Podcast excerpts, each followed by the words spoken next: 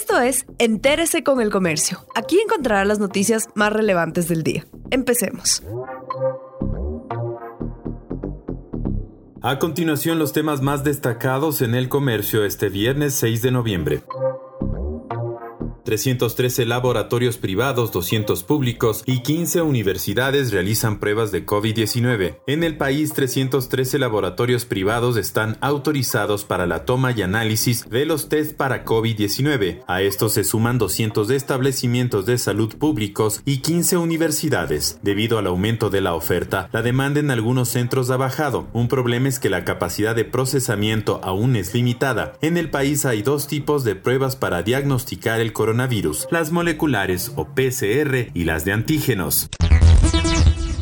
Incendio en los páramos de la parroquia Cangagua en el cantón Cayambe consume más de 2.000 hectáreas. Unas mil personas entre comuneros y bomberos de Cayambe, Pedro Moncayo, Archidona, Cotacachi y Antonio Ante y de otras instituciones se sumaron a apagar el fuego. Los incendios que se presentaron en Azuay y Tunguragua ya fueron controlados, sin embargo se destruyeron 300 hectáreas del Parque Nacional Cajas. En Tunguragua hubo daños en el Parque Nacional Yanganates. Fiscalización aprobó informe y envía al Pleno el juicio político a la ministra Romo. Con nueve votos a favor, uno en contra y una abstención, la Comisión de Fiscalización aprobó este jueves 5 de noviembre el informe en el que recomienda que la ministra de Gobierno María Paula Romo sea interpelada en el Pleno de la Asamblea. De las tres causales para este proceso se aceptaron dos que tienen que ver con el uso de bombas lacrimógenas caducadas y el lanzamiento de estos objetos en universidades que sirvieron como como centros de acogida a los manifestantes.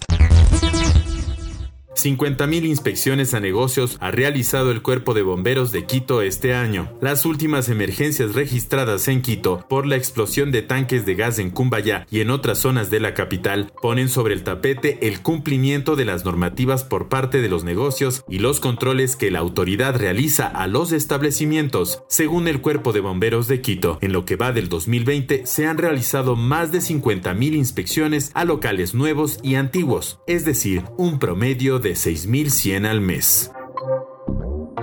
Gracias por acompañarnos. No olviden seguirnos en Facebook, Twitter e Instagram como El Comercio Com.